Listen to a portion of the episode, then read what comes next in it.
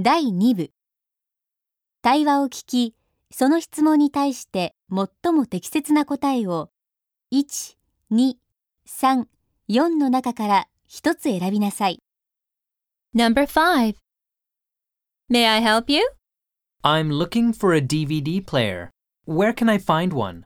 Just over there, next to the TV section. Oh, thanks. Question. Where is the man?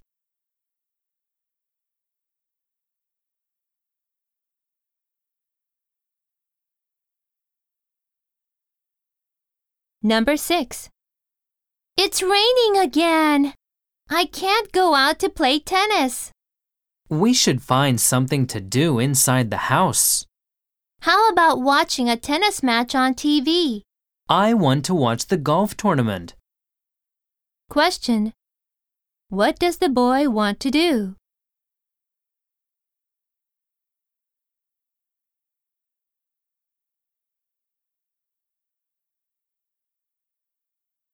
Number 7. Hurry up! We are late for the train! I can't find my wallet. Do you know where I put it? Why would I know such a thing? You're my manager. You control everything about me. Question. What is their problem?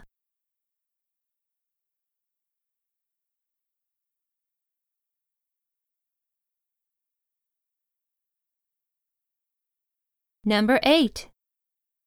This shirt looks nice. Can I try it on? Sure, the fitting room is right here. Gee, it's too small. Don't you have a bigger one?